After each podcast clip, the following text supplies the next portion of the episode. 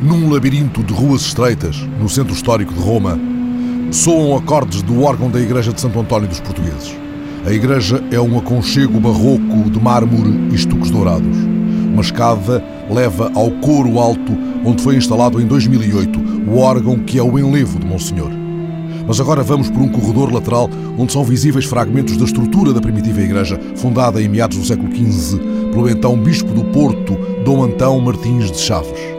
Essa igreja integrava uma unidade mais vasta que incluía um estabelecimento de apoio aos peregrinos portugueses. A Igreja de Santo António dos Portugueses, tal como a conhecemos hoje, foi construída ao longo do século XVII. No pátio interior há uma fonte com uma inscrição relativa a Dom Antão de Chaves.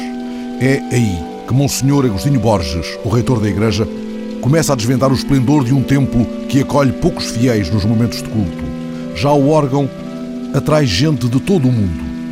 Muitas pessoas inserem no plano de visita a Roma um concerto na igreja de Santo António dos Portugueses. O órgão é um projeto original eh, para o qual eu convidei um grande organista francês chamado Jean Guillou, que celebra este ano 83 anos e receberá aqui uma homenagem dia 16 de março, portanto, proximamente. E este órgão é implantado numa igreja barroca e, como vão a perceber-se, sem entrar em conflito com o ambiente barroco da igreja. E Bento XVI, ele que é um melómano, chegou a escutar este órgão? Eu quis que ele viesse aqui uh, presidir a celebração do 8 de dezembro.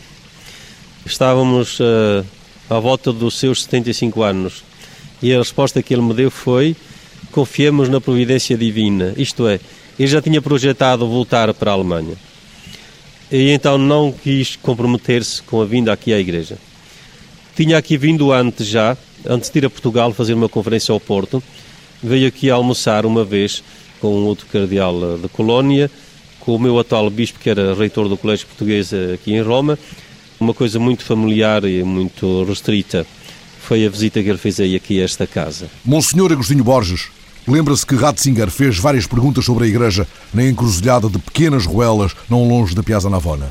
Ele encontrou-se várias outras vezes com Bento XVI e agora, junto ao rumor da água que corre na fonte do pátio interior, vai puxando o fio da memória desses encontros aquele que por estes dias se esconde do mundo, deixou em Monsenhor a imagem de uma pessoa afetuosa, delicada e rigorosa. A minha primeira proximidade com ele foi na ida a Portugal, quando daquela conferência no Porto, na Universidade Católica, sobre raízes cristãs da Europa.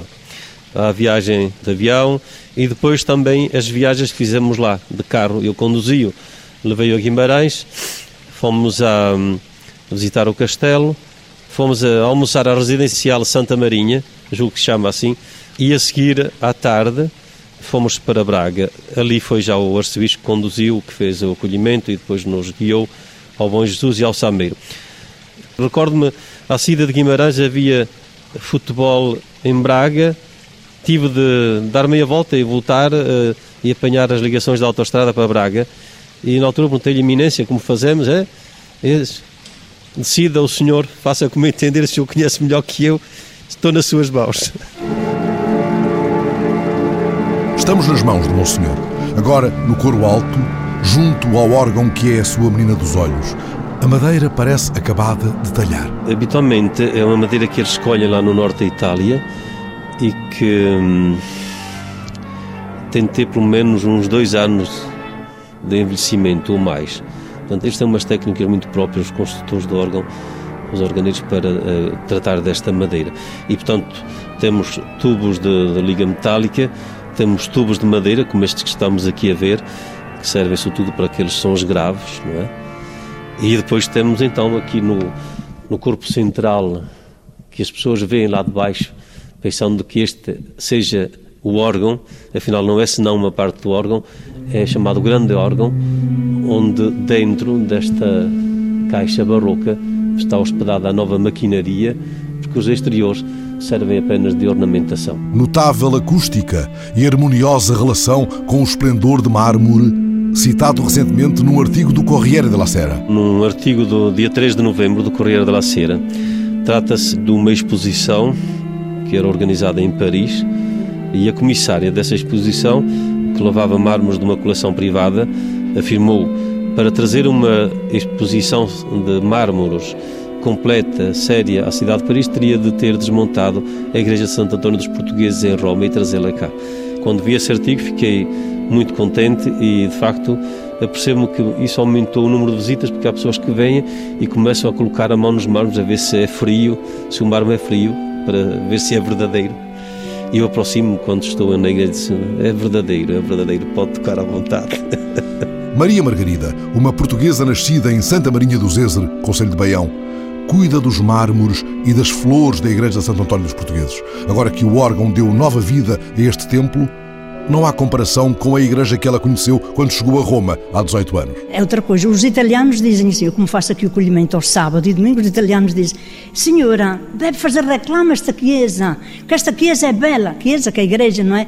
Esta igreja é bela, é única, deve fazer tudo mármore, maravilhoso. Nem nós fazemos reclama quando temos concertos. Ah, tem concertos, tem concertos aqui, até se sentam pelo chão. Eu assim, bendito seja Deus, Bendito seja Deus, porque como faz o órgão, assim, razão tinha uma senhora.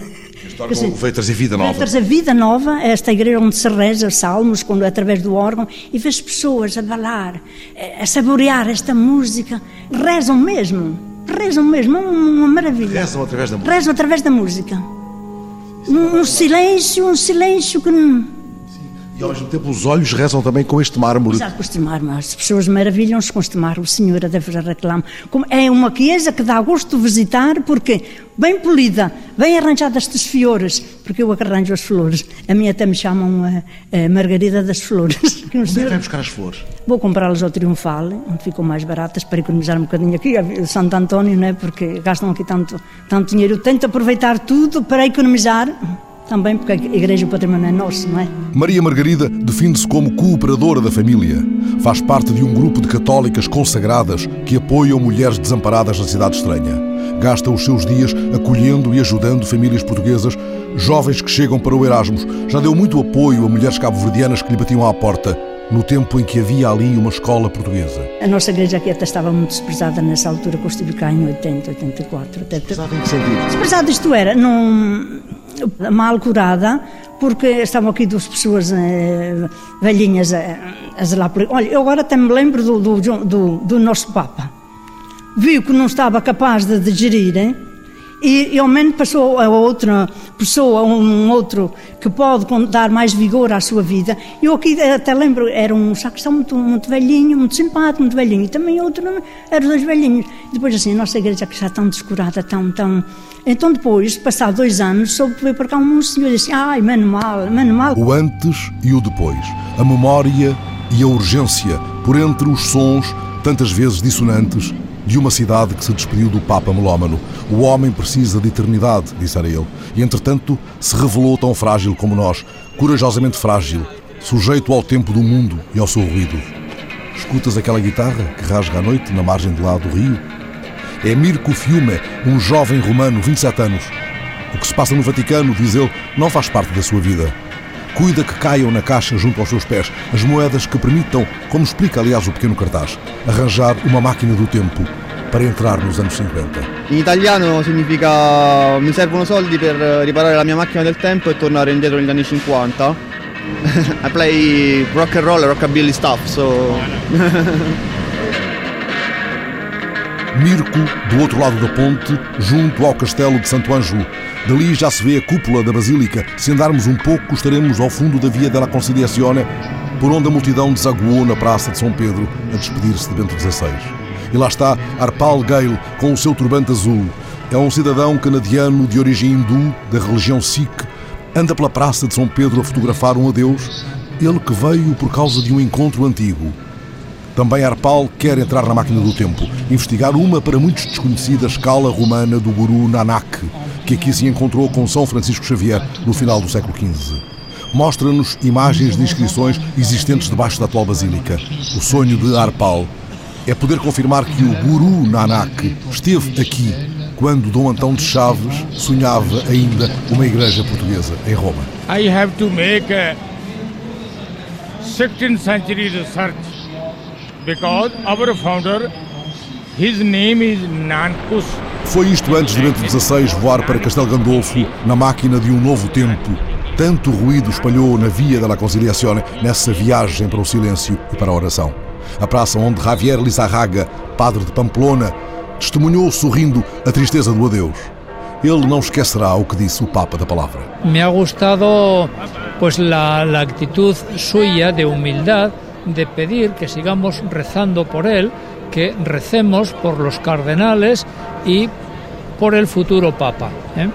sabiendo que la barca la guía siempre Cristo. ¿eh? Cristo es el comandante de la nave. E Afonso, angolano do Lubango, estudante de Direito em Roma, depois de se despedir do Papa. Foi um dia particular e, de facto, é inesquecível, enquanto, na minha experiência como cristão, não?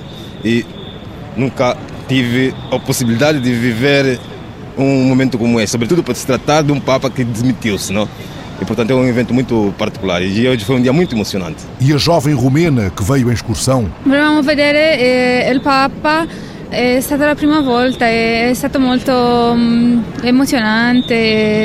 E Hector Ayala, padre mexicano, um largo sombrero, tão contente ao sol da praça. Contentos por sua decisão, porque é uma decisão apegada segundo sua inteligência e sua fé, apegada à vontade de Deus. E Zélia, a freira do Brasil, uma alegria discreta. Muito, muito emocionante. Foi um ato de grande humildade do Papa. E o búlgaro, casado com uma alemã, descrevendo em espanhol e inglês a alegria de ter estado ali. Este é mais grande mm, audiência mm, uh, com Papa Benedito.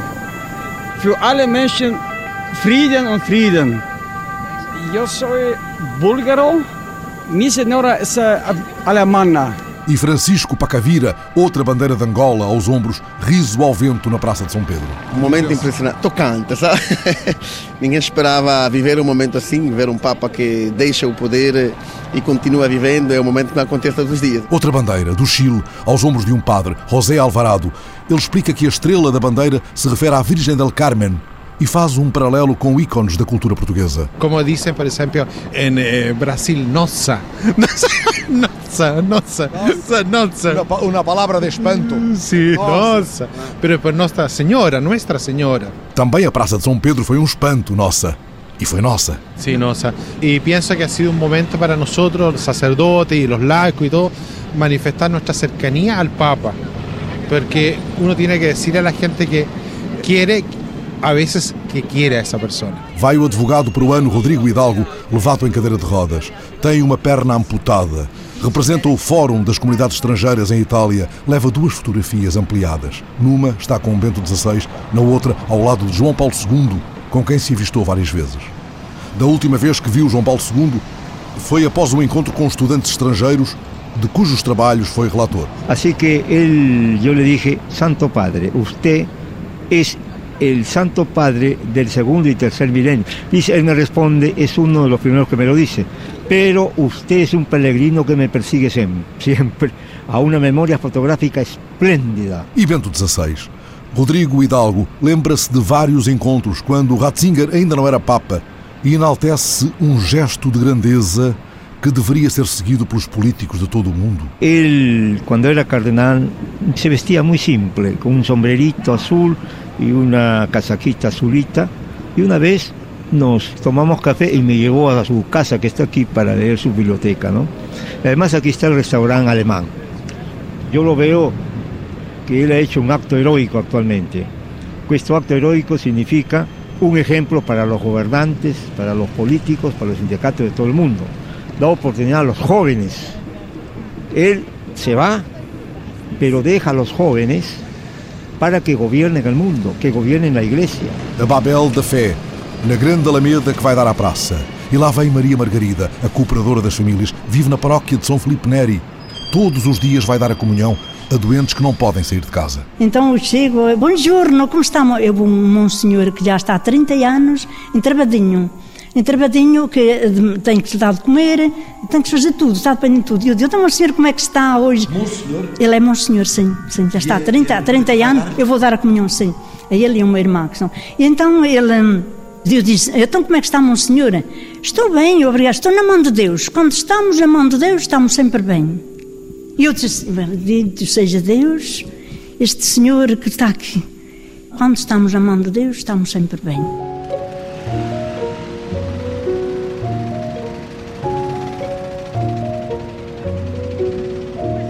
Vai Maria Margarida na mão de Deus, tantas vezes passa para uma e outra margem, estas pontes do Tibre, depois de mudar as flores da Igreja de Santo António dos Portugueses, embalada pelo som do órgão que é a menina dos olhos de Monsenhor. Margarida não tem tempo para se sentar nas escadinhas da Fontana di Trevi, já tão perto da Piazza della Pilota, onde se localiza a Universidade Gregoriana, uma universidade pontifícia que confere graus académicos em nome da Santa Sé. A sua missão é formar líderes para a Igreja. No atual Colégio Cardinalício, há vários antigos alunos da Gregoriana. É lá que o padre Nuno Gonçalves, diretor da Faculdade de História e Bens Culturais da Igreja, lembra a surpresa e a tristeza com que recebeu a notícia da renúncia de Bento XVI. Depois veio a admiração pela coragem de um gesto para a história. Depois de ter passado por essas fases da surpresa, tristeza, admiração, acho que agora estou mais na fase da gratidão, que é aproveitar todos os momentos, ir à Praça de São Pedro, aproveitar todos os momentos para manifestar a gratidão àquilo que o Papa fez pela Igreja, pelo mundo inteiro. Há dias, o filósofo Paulo Flores de Arcais recordou o debate que travou há mais de uma década num teatro de Roma com Ratzinger, então prefeito da Congregação para a Doutrina da Fé. Um debate sobre o confronto da fé com a razão. O filósofo, marxista e ateu, guarda a carta que o cardeal Ratzinger lhe enviou aceitando o debate. Agora ele considera que a renúncia de Bento XVI é um gesto de extraordinária honestidade intelectual. Para ele, esta renúncia é o legado mais importante de Bento XVI, pelo qual este Papa passará à história.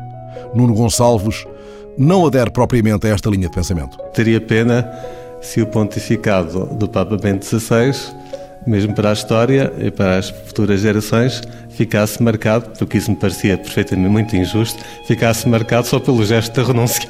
Mas Paulo Flores de Arcais sustenta que a renúncia cria um precedente cuja importância ainda não foi suficientemente dimensionada. O padre da Gregoriana pensa que o gesto está a ser sobrevalorizado. Eu acho que está a ser muito sobrevalorizado, porque este gesto está previsto no direito canónico, portanto é um gesto possível, que estabelece as condições e tudo isso.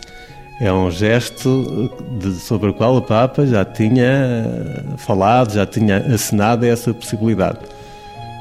Portanto, eu acho que nos vamos ter que habituar no futuro a acontecer mais vezes que haja um Papa que renuncia. Outro padre português em Roma, José Caldas, reitor do Pontifício Colégio Português, que sentimentos o invadem nestas horas entre um adeus e uma espera? Há uma certa poderia dizer quase nostalgia de ver este Papa com este gesto de coragem e profético e o testemunho que ele dá com a saída, não é, dele.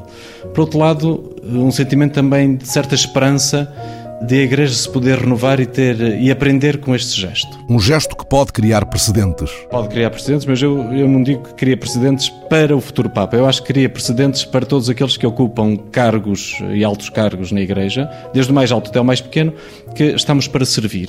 E quando a gente não está para servir, então a gente tem que ter a consciência e a humildade de deixar o espaço para outros, que tenham mais capacidades, que tenham mais vigor, que talvez sejam mais úteis naquele momento, porque ninguém é indispensável, mesmo o Papa. Mesmo o Papa não é indispensável. É indispensável é a presença do Espírito e pessoas que se deixem conduzir pelo Espírito evangélico nesta Igreja. Esta renúncia de Bento XVI, no que remete para os equilíbrios internos do poder na Cúria e para a necessidade da sua democratização, é lida pelo padre José Maria Pacheco, jornalista da Rádio Vaticano, como um exemplo a seguir. O de estar acima das intrigas do palácio, digamos assim não entrar nas questões uh, miudinhas, nas questões de rivalidades internas, de, de, personalidades, etc, etc, mas conseguir apontar um caminho e tentar ele próprio renovar a Igreja a partir do essencial. E pode esta renúncia ter implicações imprevisíveis no futuro próximo? As implicações que a renúncia de Bento XVI vai ter para o futuro próximo e depois a médio e longo prazo é da ordem do dia nestes dias, precisamente agora, antes do início do conclave. É notícia destes dias que há um grupo de cardeais que quereriam praticamente insistir no conclave e até já antes do conclave, em que o novo Papa deve tomar o compromisso de não renunciar. isto dá uma ideia do que está em jogo. No fundo, o que está em jogo não é simplesmente a questão da renúncia, é a questão da maneira de encarar o papado e de aceitar ou não aceitar a mudança, digamos assim, e uh, aquilo que já dizia de, de viver a precariedade, tentando assumir o essencial. Bento XVI, Papa Emérito. O jornal ABC chamou-lhe o Papa da Palavra.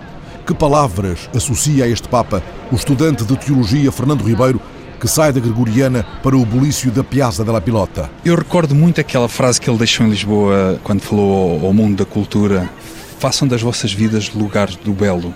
Eu acho isto extraordinário para todos crentes e não crentes, eu acho isto de enorme profundidade e beleza. Na Igreja de Santo António dos Portugueses, Monsenhor Agostinho Borges mostra-se ainda intensamente tocado pelas palavras de despedida do Papa. É como os santos, quando falam de Deus, que para um filósofo, se calhar uma coisa complicadíssima, para o cientista ainda mais, os santos falam de Deus como quem fala de um amigo.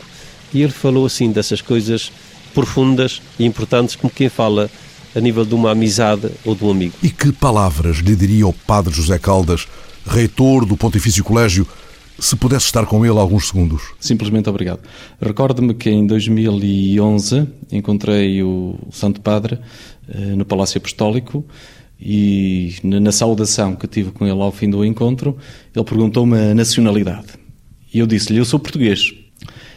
E ele, após eh, a viagem a Portugal, diz-me, mas Il viaggio a Portogallo, che bello, meraviglioso, io ci ritornerei. Isto é, a viagem a Portugal é maravilhoso, belíssimo, o acolhimento extraordinário, como eu regressaria a Portugal.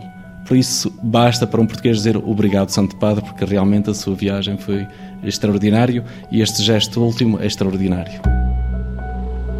O Pontifício Colégio Português fica na rua Nicolau V, muito perto do Vaticano. Foi lá que Dom José Policarpo presidiu a celebração da Eucaristia no dia em que a Igreja entrou em sede vacante. Dom José Policarpo e Dom Manuel Monteiro de Castro, dois dos cardeais que vão estar no conclave, estudaram nesta casa onde os padres portugueses recebem formação superior depois da ordenação. O reitor, José Caldas, 39 anos, lembra que o então cardeal Ratzinger visitava frequentemente as instalações. Anualmente, ele fazia aqui quase uma semana de retiro, de oração e reflexão. Tem uma grande amizade com o atual bispo nosso de Vila Real, o Dom Amândio Tomás. São amigos íntimos e então ele frequentava aqui o colégio português. É este homem que agora se retira para a sombra, pai ausente, como lhe chama o padre Nuno Gonçalves. Este Papa emérito que se esconde do mundo, ainda que prometa estar por perto, deverá aliar-se do andamento da Igreja ou, pelo contrário, deverá participar com os seus escritos, as suas reflexões. Eu estou convencido que o Papa não fará nenhuma intervenção pública e até estou convencido que não publicará nada enquanto for vivo. Estou convencido que o sucessor, que o próximo Papa, um dos primeiros gestos que fará será ir visitá-lo quando ele voltar de Castelo Gandolfo para o Vaticano. Mas, enfim, são as minhas suposições um pouco românticas, mas estou convencido que o sucessor o irá visitar quando ele voltar para o Vaticano. Mas, de algum modo, nas últimas intervenções públicas em que criticou a hipocrisia religiosa e em que se referiu ao rosto por vezes desfigurado da Igreja, o Papa acabou por colocar na agenda do seu sucessor os problemas que tão duramente identifica. Os problemas internos da Cúria Romana não são os grandes problemas da Igreja. Claro que é muito desejável que a Cúria Romana ajude o mais possível o Santo Padre e funcione bem e que seja transparente e que seja eficaz e que seja isenta de problemas nas relações entre as pessoas, que se calhar que funcione mais em conjunto, que haja mais comunicação entre os vários organismos da Santa Sé. Mas os grandes problemas não são os problemas de Roma. A descristianização do mundo ocidental que foi o continente que levou o cristianismo a todos os outros continentes. Isto aqui é o, o drama. Eu acho que o Papa sofreu muito mais com isto do que com os problemas internos da Cúria Romana, que certamente os fizeram sofrer por serem os seus colaboradores, estar mais perto e também manifestarem quebra de confiança, isso claro que sim. Mas os grandes problemas estão fora da Cúria Romana, graças a Deus. E será importante o lugar do mundo de onde virá o Papa? essa será uma indicação preciosa para a percepção das prioridades da Igreja? Venha de onde vier, eu acho que tem que ser uma pessoa com uma grande abertura à universalidade da Igreja e uma grande sensibilidade às várias expressões da fé cristã nos vários continentes. Portanto, há uma única fé cristã, mas há muitas maneiras de expressar e de viver. Eu acho que o Papa, que tem esta visão do conjunto da Igreja, é sempre, por sua natureza, se não a tiver à partida, aprenderá a tê-la, mas será bom que a tenha à partida, esta capacidade da visão universal daquilo que acontece na vida da Igreja, no sentido de perceber que a Igreja tem expressões diferentes conforme as culturas, conforme os continentes, e que há esta enculturação da fé em cada povo, em cada realidade cultural. De qualquer modo, quatro em cada dez católicos estão na América Latina. A Ásia e a África são as zonas de maior crescimento do catolicismo e, contudo, Frei Beto, um brasileiro ligado à teologia da libertação, dizia há dias que seria um milagre se o próximo Papa não fosse europeu. Será mesmo preciso um milagre? É, a Igreja atualmente cresce em África e cresce na Ásia. Mesmo na América Latina tem uma grande vitalidade, mas suponho que não está a crescer da proporção, pelo menos, que está a crescer em África e na Ásia. Portanto, esta modificação demográfica da Igreja certamente que é um fator muito importante a ter em conta. Se, se o Papa não vier de nenhum destes continentes onde a Igreja está a crescer, terá que ter esta sensibilidade para perceber porque é que a Igreja cresce nestes continentes, o que é que se tem a aprender com este crescimento nesses continentes. Quem espera um milagre da Virgem de Guadalupe é o advogado peruano Rodrigo Hidalgo, que tinha ficado lá atrás ao sol da Via da Conciliazione, na sua cadeira de rodas. Ele não hesita em dizer que chegou a hora dos latino-americanos e lança dois nomes ao vento da praça, onde acabou de se despedir de um dos papas que se deixou fotografar a seu lado. Madariaga ou uno del Brasil, esperemos, porque el 80% del catolicismo del mundo está en, en América Latina. Y me parece como un derecho milenario, eh, ha llegado el momento, me parece, ¿no? O padre José Maria Pacheco contrapõe mais do que um nome, o que se espera é uma ideia de caminho, um rumo. Há ideias um bocado contrastantes, porque há quem sublinharia a vantagem de que fosse alguém mais novo, por exemplo, mas com o risco de que isso signifique depois um pontificado muito longo, com os aspectos negativos que isso pode comportar no mundo que evolui tão rapidamente.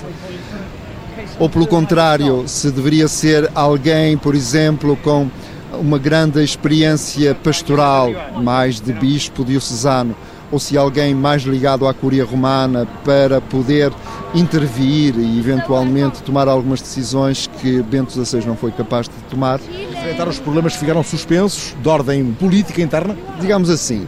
Significa, de qualquer modo, desde logo a questão de nomeações. Como escolher um secretário de Estado que possa ser a pessoa adaptada para um lugar tão difícil, imediatamente a seguir à função do Papa, a função de um secretário de Estado. Foi porventura um ponto fraco, um ponto débil do pontificado de Bento XVI. Ecoam, entretanto, as palavras do arcebispo de Barcelona. A igreja deve ser igreja e nada mais.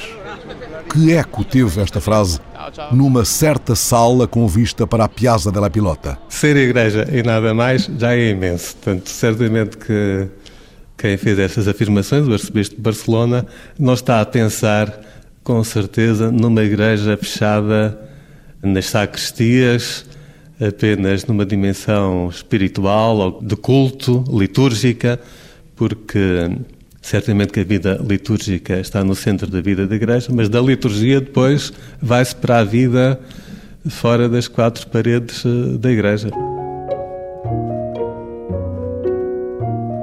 Já o reitor do Pontifício Colégio Português pensa que a Igreja tem de retomar um dos seus momentos mais inspiradores. Penso que a Igreja terá que voltar ao Vaticano II para aí assumir verdadeiramente este diálogo com o mundo. E o Vaticano II fez uma coisa, foi ir à, Igreja das Origens.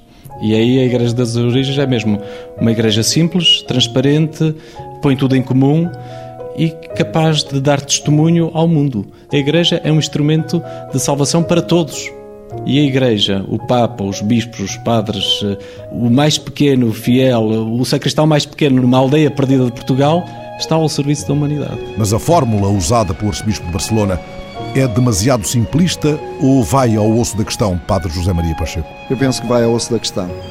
Penso também que pode ser simplista se fosse interpretado como a possibilidade de a Igreja viver sem uma instituição, sem uma organização, sem o peso também de uma certa história e de uma, de uma certa organização.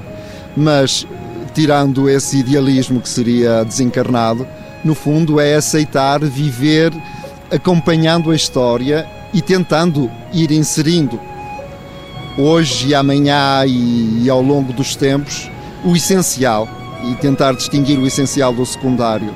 Coisas fáceis de dizer, mais difíceis de, de realizar. E que questões estão na ordem do dia para lá daquelas que ganharam mais foco mediático na sequência do célebre relatório dos três cardeais? Questões como o diálogo interreligioso, a relação com o Islão, por exemplo, a questão de um laicismo crescente, mas também a necessidade de a Igreja abdicar de um poder excessivo ou de um e aceitar humildemente, quer dizer que a sua função é de outro tipo, que a função do sucessor de Pedro não é forçosamente o reforçar o seu poder temporal, digamos assim, entre aspas, mas é o radicar-se cada vez mais no Evangelho. São questões em aberto. Que risco maior se pode correr neste conclave? A experiência que se vai tendo do contacto com um certo número de cardeais e com alguns que poderão ter um certo peso no conclave poderia fazer pensar que se corre o risco de que, no fundo, decidam os grupos de opinião, os grupos de pressão e que não se vá mais longe do que isso. Felizmente, a história da Igreja mostra que nem sempre é assim e, porventura, não terá sido assim nos conclaves, por exemplo, do século XX. Se a gente pensa o que levou à escolha inesperada de João XXIII ou de João Paulo II e o que isso trouxe de inovação naquela fase da vida da Igreja e do Papado, poderá perfeitamente admitir que também agora os cardeais reunidos em conclave não se vão deixar dominar por alguns jogos de fações opostas. Isso ajudaria a Igreja a viver melhor este tempo incerto. O jovem romano que sonha com uma máquina do tempo em forma de guitarra, capaz de o levar aos anos 50, dormirá, por certo, ainda nesta manhã em que Bruno Fioravante se aproxima do microfone da TSF na Praça de São Pedro. Pede para dizer o poema que ele próprio escreveu e fez imprimir. La Fede. La Fede. A fé. Qual hálito santo o Espírito vivifica? Gera a alma santa e sábia, o Espírito serena. Viver fa santa condotta di vita, rafforza lo spirito, si corpo il vigore. Na outra margem do Tibre, na esquina da Piazza Navona, a montra da pastelaria Domiziano chama a atenção com os biscottos del Papa. Biscotto del Papa è un biscotto di un'antica ricetta vaticana tramandata nel tempo a base di cioccolato, pinoli e nocciole ed è un, un biscotto molto particolare che adesso le facciamo assaggiare così può dire se le piace o meno ed è molto buono.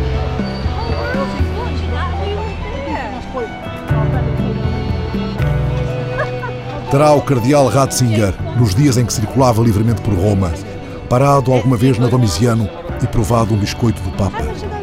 Ao sol da Piazza Navona, enquanto o sonoplasta Erlander Rui grava o estremecimento de Roma, releio anotações destes dias, uma frase do cardeal alemão Walter Kasper. É como se fossem os dias depois de um terremoto. Depois de um terremoto, há em primeiro lugar o silêncio. Espera-se o que vem a seguir.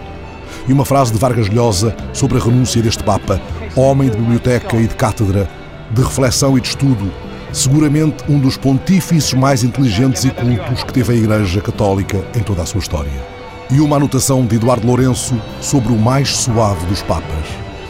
A sua resignação não dilacera a túnica sem costura do Cristo há tantos anos dilacerada. Restitui-lhe o sentido e o esplendor da única eternidade que conta aos olhos de um cristão. A máquina do tempo que conta Aceita um biscoito, Santidade?